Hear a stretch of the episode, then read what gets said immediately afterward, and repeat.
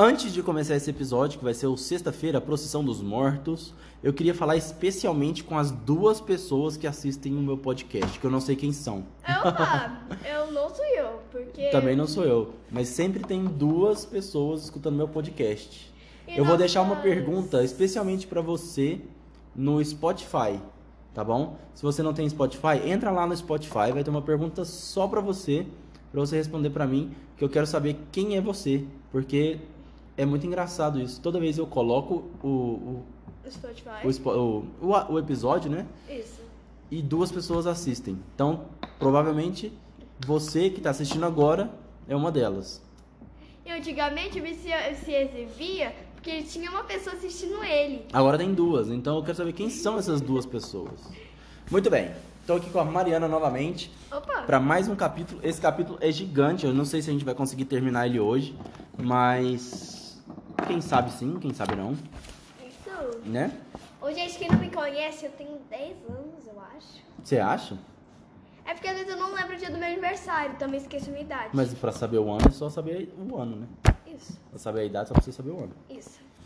Mais ou menos, né? Sexta-feira, a procissão dos mortos. Você lembra o que estava acontecendo no livro? Eu lembro que eles meio que, por exemplo, a menina tá. Ela ia procurar a. pra descobrir mais provas sobre quem. é- Porque Sobre as coisas estranhas que estavam acontecendo ali, né? Isso. Isso. Maravilha. De manhã, Paulo não encontrou o espelhinho de Rita, que ele, que ele havia esquecido no banheiro. Fez a barba assim mesmo, mas acabou se cortando, coisa sem importância, que não passou despercebida a Rita. Falei para me devolver o espelho depois de usar, não falei? Eu teria guardado e ninguém pegava. Desculpa, querida, esqueci. Ando meio distraído com essa calmaria toda aqui na fazenda. Calmaria? Eu não acho, disse Rita, dando um beijinho no rosto do pai, para salar logo. Depois do café, Elisa chamou Luísa à cozinha e lhe entregou a pulseirinha. Olha, foi a minha irmã, Madá, que achou e me pediu para lhe entregar. Ah, que bom! Ela achou minha pulseirinha. Fala para Madá que gosto muito dela e que estou mandando um beijinho.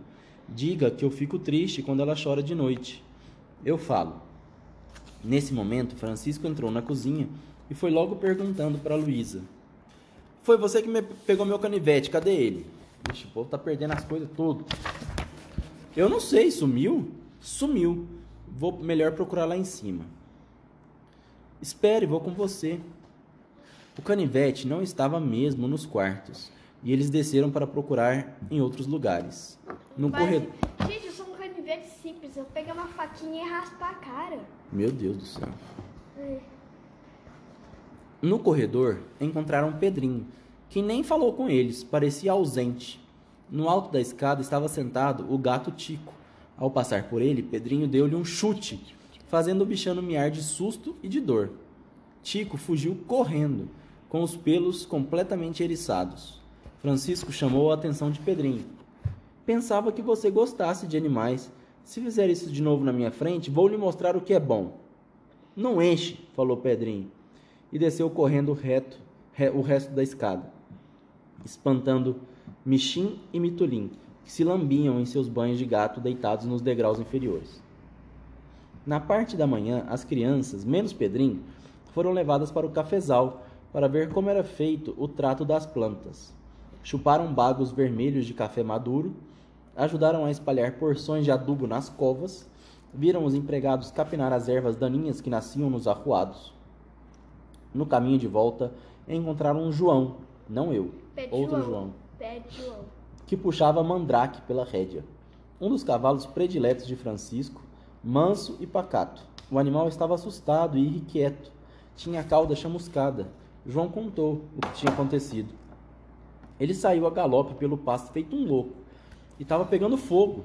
Sorte que eu acudi em tempo. Mas não vi quem fez a maldade. Coisa de gente ruim. Os filhos de Paulo estavam ansiosos para contar ao pai os acontecimentos da manhã e tiveram que esperar que ele voltasse da cidade. Precisara acertar alguma coisa numa agência bancária e Dona Santa disse que ele poderia ir à cidade com Léo, o administrador.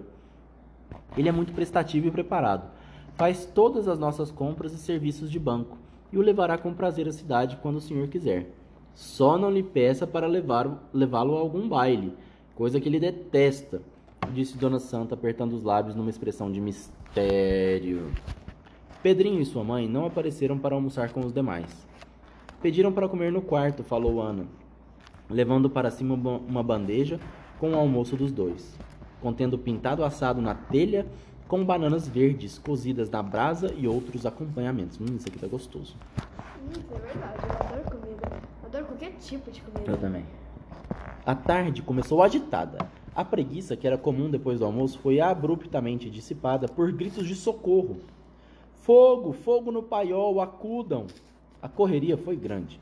Muitos empregados, aos quais Paulo se juntou, corriam de um lugar a outro carregando baldes d'água para apagar o incêndio, enquanto outros tratavam de tirar o paiol em chamas, tirar do paiol em chamas os animais que ainda se encontravam lá. Aí, descobriu por que que era o grito.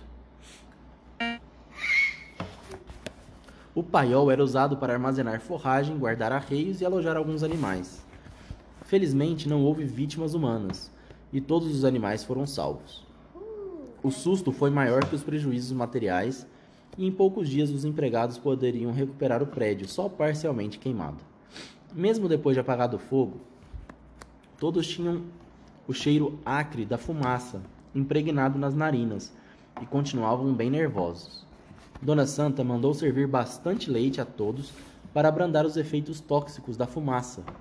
Talvez algum defeito na fiação elétrica tivesse provocado o um incêndio, era o que se comentava. Antes que escurecesse, a família de Pedrinho deixou a fazenda sem se despedir dos demais hóspedes. Dona Santa justificou a partida imprevista. O pai teve que atender a um chamado urgente no trabalho. Que pena interromper as férias de Pedrinho assim. Mal tinham chegado, ele gosta tanto daqui. Rita e Francisco trocaram olhares cúmplices. A tarde se completou com a chegada de mais um hóspede, um sobrinho de Dona Santa de nome Miro, que logo se recolheu a seu quarto e nem desceu para o jantar. Depois da janta, durante o café na sala de estar, a conversa girou em torno do incêndio e de como todos tinham contribuído com destemor para apagar o fogo. Paulo comentou com Dona Santa que não tinham conseguido abrir as janelas dos quartos na noite anterior, que João havia, aliás, consertado à primeira hora. Desculpem, mas essa casa exige manutenção permanente. Permanente, viu? Permanente. Não. Permanente. É uma casa muito antiga, justificou Dona Santa. Foi uma pena não podermos acernar para eles lá fora, falou Luísa. Luísa vê e ouve coisas que eu não vejo nem escuto, disse Paulo. Às vezes isso me preocupa. Pois é. de criança. Hã? Eu fui de criança, uma vez escutei um som de, ba- de galinha, minha avó nem escutou. Sério? Sério, tinha uma galinha lá fora, Lá fora da onde? na nossa casa. Sério? Tinha. Tava Mas você viu ou você só escutou? Eu escutei só, mas também vi. Ué, você só escutou ou também viu? Também vi, eu fui lá ver, né? Ah, tá. E era de quem essa galinha? Da vizinha. Ai, tá, eu- eu- é sério, é sério, acho Não, eu que a galinha sei. voa, galinha voa. Eu tô rindo é porque você tá. Tem uma música antiga de gente bem velha que fala da galinha da vizinha. Galinha da vizinha. É mais ou menos assim. É, Pois é, concordou Dona Santa. Há pessoas que têm a capacidade de ver o que outros não veem. Os que têm o dom de antecipar o futuro, prever os acontecimentos. Mas não há com que se preocupar, doutor Paulo. Luísa é apenas uma menina muito sensível. A propósito, isso tudo me faz lembrar. O quê? A mãe dela. Não, outra história. Uma história que fala exatamente do dom fantástico que algumas pessoas têm de predizer o que está para acontecer. Eu tenho também um dom. Sério? Todas as horas que eu vou dormir, eu tenho uma figura. Uma na figura? minha cabeça. Ah, tá. No meu quarto, de algum lugar que eu reconheço. Aham. E passa alguns meses ou semanas. E aquela foto que estava na minha mente na hora de dormir acontece. Sério? Dá um exemplo. Hoje, por exemplo, Hum. em 2020, Tá, Hoje ou em 2020? 2020, Tá. eu tive, na hora que eu fechei os olhos para dormir, eu vi o, a minha mesa lá dentro do meu quarto com, com minha Joaninha lá dentro. Aham. E, e hoje, minha Joaninha ainda tava naquele pote. Hoje? Da mesmo jeito que estava na minha memória. Caramba. Bom, aqui é a história de uma mulher e da janela, que era seu oráculo. Gostariam de ouvir? O que, que é oráculo? Oráculo é uma pessoa que fala Português. O que os deuses sabem. Por exemplo, antigamente você ia no oráculo para saber o que, que você, é, o que, que ia acontecer com você, o que, que você devia fazer da vida. Comer. lá é boa resposta. Você podia ser um oráculo. Oxe, minha filha tá triste porque vai comer. Quem ia dizer que não? Bom, aqui vai começar a história da Dona Santa, que é enorme desse capítulo. A Mariana vai ler um pouquinho da história da Dona Santa pra gente. Começa aqui, Mariana. Que é o que tá com dor de garganta. Ah, nesse mundo é capaz. Aqui, ó. Não, é aqui mesmo. Há nesse mundo gente capaz de prever o futuro. Dona Tina. Oh, eu consigo ver, prever um pouquinho do futuro. Caramba! Dona Tina, antiga moradora dessa região, era uma delas receber um dom de herança. Um dom terrível. Sabia alguma a antecedência quem na cidade seria próximo a morrer. Meu Deus, eu não queria ter esse dom, não. Eu queria. Sério? A menina falou assim: Ah, quantos anos eu tenho de vida? Você vai morrer amanhã. Meu Deus, Mariana. Herdada de dom de sua mãe. Eu tinha herdado de sua avó. Dona Tina morava numa cidade, na saída da cidade, numa rua que colina acima levava a cemitério. Em, cer em certas noites escutar escuras e sombras assombradas de sua janela, Dona Tina via a mais sombria, so- o mais sombrio dos espetáculos. Uma procissão que passava pela rua segunda em direção ao cemitério, mas não era uma promissão comum. Procissão, né? Isso. Dessas que a igreja faz nos dias santos, não era gente comum que seguia em cortejo. Eu já sei o que que era. Não era gente, eram mortos, defuntos, Hum, almas desen- desencarnadas. Assombrações caminhavam sem pôr os pés no chão. Alguns usando sapatos, outros descalços. Seus pés estavam cobertos por túnicas negras, mo- mortalhas roxas, ternos pretos, vestidos inconceitáveis. Tinha, tinham a cabeça envolta em véus espessos, nas mãos levavam os rosários. Ah, então ele tá indo pro casamento. mas os mortos, né? Rosários? Cadê rosários? Eita. Enterros tal foram postos. Peraí que. Cabeça enrolada, verdes, espirros, mão levados rosários, bentinhos, bentinhos, palmas, livros e orações belas estavam vestidos para o túmulo. Tal como foram preparados para os seus enterros tal como foram postos os seus caixões mortários, Nossa senhora. tudo parcialmente consumido pela fome da terra, como os próprios corpos com, cobriram. O cortejo fúnebre se arrastava lentamente sob a janela da dona Tina, murmurando arões in, in, Ininteligíveis. Palavras difíceis ininteligíveis. Ó, falou direitinho, parabéns. Ininteligíveis, que você não consegue entender. Ah. Tem uma imagem legal? Tá, a gente foi fazer uma pausinha. Na cabra, proibição, Na macabra procissão. procissão, uma figura seguia em evidência, evidência o único ser, se que, se é que, assim podemos chamá-lo, que caminhava com as carnes ainda íntegras. Íntegras. Carnes, nossa. Ah, era a única que tava viva, parece, né? Nossa, eu tenho agonia, tipo, quando alguém fala carne, sangue. Por quê? Eu tenho agonia de sangue, sabe? Ah, eu também. Eu também. Ai, perna fica molinha. Outros vultos em piores estados trazia, contudo, a marca da morte. No semblante pálido, no caminhar quase sem vida.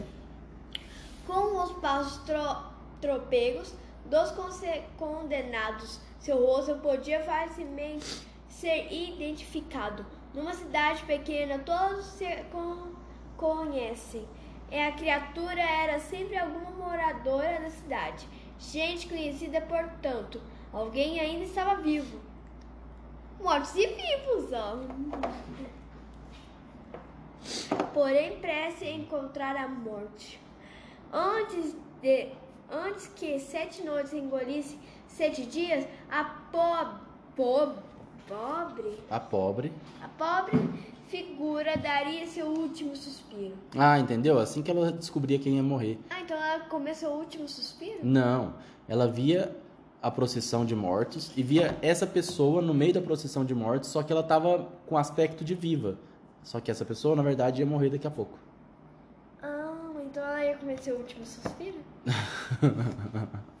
Isso que você queria falar, né? Só com o meu último suspiro. Onde tá? Dona Tina fazia de seu dom o máximo segredo. Se soubessem o que via e o que predizia, de que não iriam, iriam chamá-la? Bruxa, vidente, feiticeira, maga? Diriam que estava mancomunada com a morte, de conluio com o diabo. Não podia falar a ninguém de suas vidências da morte, dom que lhe viera da mãe e da avó. Herdara o dom da mãe e da avó, como herdara delas a casa em que morava, e até mesmo a janela do quarto, por onde via desfilar a procissão dos mortos. Não era uma herança qualquer, era mais que isso. Um segredo, um fardo, um elo misterioso que a unia à mãe e à avó. Uma coisa só delas lá, das mulheres da família. Sua mãe insistia na necessidade do sigilo. O que é sigilo? Lá que se chama sigilo. Não, sigilo é segredo. Ah, Cale-se sempre sobre o que vê, minha filha, explicando muitas vezes. Revelar o nosso segredo só traria desgraça. Era difícil, mas Dona Tina mantinha-se calada. Sempre se preparava para a chegada da morte. mas também eu vou ganhar uma penchincha por ver no futuro das pessoas. Aqui ela falou que não era bom fazer isso não. Quando via a procissão passar na janela, tratava de apontar um novo vestido de luto e não assumia compromissos que a impedissem de comparecer ao velório anunciado. Chorava antecipadamente a nova perda, rezava pela alma que logo deixaria o corpo. Dona Tina era boa cristã, católica fervorosa. Católica, opa! É.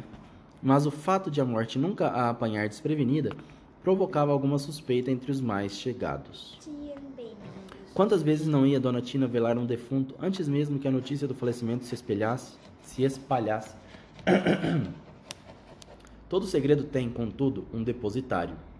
O guardador de segredos precisa de um confidente. Confidente. Confidente é a pessoa que sabe o segredo, né? Ao menos para se sentir admirado e invejado por seu poder de guardião de verdades insuspeitas. Dona Tina tinha sua confidente. Quem era a confidente dela? A vizinha fofoqueira. O quê? Você não vê a luz apagar e acender? Já aconteceu isso o dia inteiro. Ih, Mariana, ó a história de terror, ó. A vizinha, Dona Marieta, desconfiou que havia algo estranho. Fez comentários indiretos, jogou verde para colher maduro. Ofereceu-se para ajudar no que fosse preciso. Acabou dobrando Dona Tina, virou a confidente, soube de tudo. Ou quase tudo. Quase tudo, porque eu não sabia a morte dela. Ha. Eu acho que isso vai acontecer, inclusive. Disse que a curiosidade matou o gato. Já ouviu esse ditado? Já mil vezes. Dona Marieta deslumbrou-se com a história da amiga. Ver a procissão era tudo o que ela queria. Comprovar que a vizinha não mentia. Quem podia garantir? Quem, não, que- quem podia garantir que não passava de imaginação? Uma coisa tão desconcertante, difícil de acreditar, mas não tinha coragem de pedir à amiga para partilhar das emoções de testemunhar a procissão. Dona Tina explicou mais de uma vez. É uma coisa só nossa, das mulheres da família. Até que um belo dia, Dona Tina teve que viajar. Deixou a casa por conta da amiga, vizinha, fofoqueira, Marieta. Falsidade. Falsidade. Tô sentindo um cheiro aqui, ó. Entregou a chave na mão da amiga e recomendou mil vezes: não se esqueça de regar as plantas e alimentar os gatos. Vai tranquila, vou cuidar de tudo direitinho. Ah, mas não, vai ficar aí na casa dos outros, ficar enchendo a cara. Naquela mesma noite, mal escondendo de si própria a ansiedade que a consumia, Dona Marieta tratou de dormir na casa da vizinha. O quarto era amplo e simples. Dona Tina dormia numa cama de casal, sozinha desde que ficara viúva. Havia uma pente- penteadeira antiga e uma cadeira, mas a maior parte do quarto era ocupada por um tear muito antigo. O que é tear? É um que usavam para fazer tecidos, costurar, um tipo de costura. Acho que não lembro. Você, você sabe a história da Samara? Momo? da? Bela, não, não, não, da Bela e a Fera. Sim. Como que ela Não, Bela e a Fera não. Qual? Aquela... Uma que ela espetou o dedo no tear. Quem foi? A Aurora. Aurora? De... Conheço a história de cor. É? Depois você me conta ela porque eu tô confundindo agora. Não foi a Bela Adormecida, né? Foi. Foi? Espetou Foi. o dedo no tear? Isso. Ah. Tear porque ela se chama Aurora. E todo mundo chama ela de Bela Adormecida. Hum. Tá, então tinha um tear ali muito antigo. É... Herdara da mãe o tear e a arte de tecer, que por sua vez a mãe herdara da avó, assim como tinham herdado a janela e o dom de prever o futuro. Dona Marieta não sabia, mas a cada visão anunciando a morte, Dona Tina tecia um novo pano e com ele costurava mais um vestido de luto com o que devia acompanhar o próximo enterro. Era um pacto, parte do mistério herdado da mãe e da avó. As mulheres teciam seus vestidos negros, enquanto o destino tecia a morte dos demais. Dona Marieta se acomodou no quarto, deixou a janela aberta, passou a noite em claro e não viu nada. Na noite, segui- na noite seguinte, tudo igual. Tudo a mesma coisa. Na outra também, nada de procissão, nada de defuntos. Chato? Que tola fora acreditar numa bobagem dessa, pensou. Ia brigar com a vizinha. Ah, se ia. Me fez de idiota, zombou de mim. Não ia negar as não ia regar as plantas, coisa nenhuma, nem dar comida aos gatos. Que morressem as plantas e os gatos. Mangar assim de uma amiga, que coisa. Mas Dona Marieta resolveu dar mais uma oportunidade à amiga e às almas, e à sua própria curiosidade. Nada ela, oxe. Dormiu mais uma vez no quarto de Dona Tina. Foi então que aconteceu. No frio da noite, noite sem lua e sem estrelas, quando soavam as doze badaladas do sino da matriz, Dona Marieta despertou num sobressalto. Alguma coisa muito estranha estava acontecendo. Sentou na cama, esfregando os olhos, olhou pela janela. Via diante dela o mais sombrio dos espetáculos. Uma procissão se arrastava pela rua, seguindo em direção ao cemitério. Era a procissão dos mortos. Defuntos, almas desencarnadas, assombrações, caminhavam sem pôr os pés no chão, uns calçados, outros não. Vestiam túnicas negras, mortalhas roxas, ternos pretos, mantos inco- inconsúteis. Tudo esfarrapado. Você sabe que morre uma pessoa a cada dia hoje? Sério? Acho que já morreu uma, duas pessoas hoje, eu tô chutando. Meu Deus. Tinham as cabeças envoltas em véus negros, também rasgados, corrompidos, e levavam as mãos, nas mãos rosários, palmas, livros de oração, bentinhos, velas. Estavam vestidos para o túmulo, tal como foram preparados para seus enterros, tal como foram postos em seus caixões mortuários. Tudo muito consumido pela fome da terra, como os próprios corpos que cobriam. Dona Marieta via o fúnebre cortejo se arrastando lentamente sob a janela de Dona Tina, murmurando orações ininteligíveis. Tudo exatamente como lhe contara Dona Tina. A única coisa diferente era o cheiro. Ah, que cheiro de carne apodrecida, cheiro, cheiro de morte. O coração de Dona Marieta Mas batia. morte tem cheiro? nesse sentido. O coração de Dona Marieta batia a mil. Ela tremia de medo, sentia tontura, tinha ânsia de vômito. O odor pestilento dos cadáveres invadia o quarto, penetrava em suas narinas e lhe impregnava o crânio. Que visão terrível que a mostra do inferno. Dona Marieta quase vomitou. Ai, o cheiro, sinto o cheiro da morte. Apesar de sentir-se devorada por todos os sentimentos conflitantes, pôs-se a avaliar a fantástica experiência. Ela não me falou nada do fedor dos defuntos. Sua visão seria mais completa do que a da amiga? Sua vaidade cresceu. Será que o meu dom é maior que o dela? Ah, sempre vaidade. Será que eu sou melhor que o outro? Mas e a profecia? Quem estaria destinado a morrer? Quem seria o próximo? Qual era a cara do defunto prometido? É claro que é você. Debruçou-se na janela, perscutando a multidão fantasmagórica.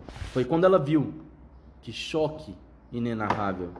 Arrastando-se tropegamente pela rua, no meio da grotesca procissão, amparada de cada lado por vultos sem rosto saídos de suas tumbas, vinha uma mulher que já passara da meia-idade, o rosto lívido, os cabelos brancos, a pele sem viço.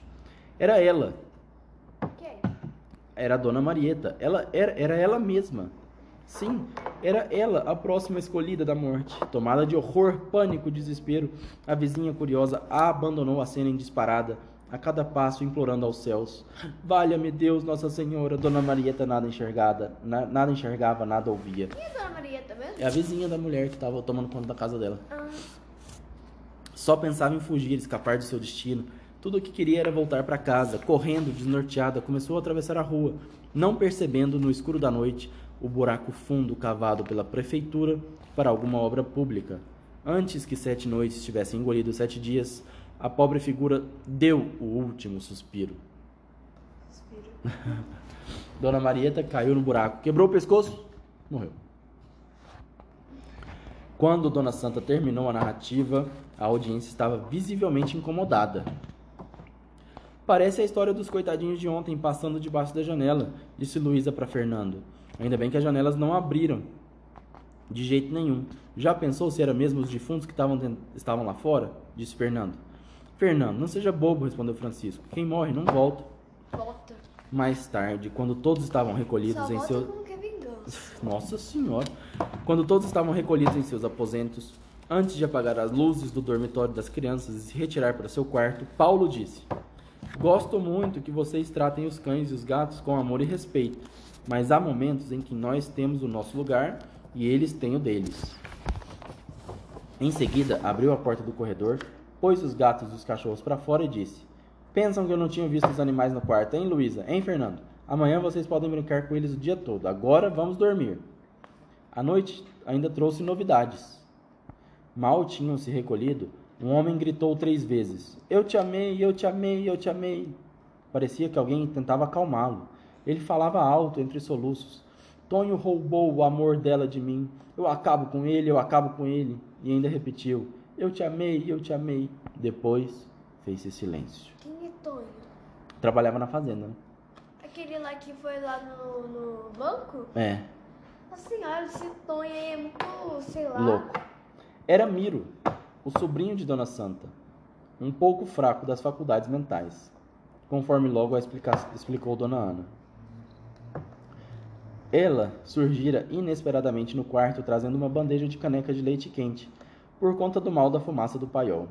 Foi Dona Santa quem mandou, ela disse, desculpando-se pelo adiantado da hora, e completou: leite é bom para desintoxicar, e quentinho assim dá bom sono. Hum, já me deu soninho. O leite quente, contudo, não garantiu uma noite de sono e sonhos bons. Foram acordados por um barulho opressivo que lembrava cincerros e berrantes. Os animais da fazenda estavam em grande alvoroço. Os cães ganiam, as vacas mugiam, os cavalos relinchavam, as galinhas carcarejavam, as mulas urravam, os carneiros berravam e assim por diante. Verdadeiramente um pandemônio. Paulo não entendia o que estava acontecendo. Alguma coisa tinha assustado os animais. Teria sido a onça? Caraca, Miss, falta cinco.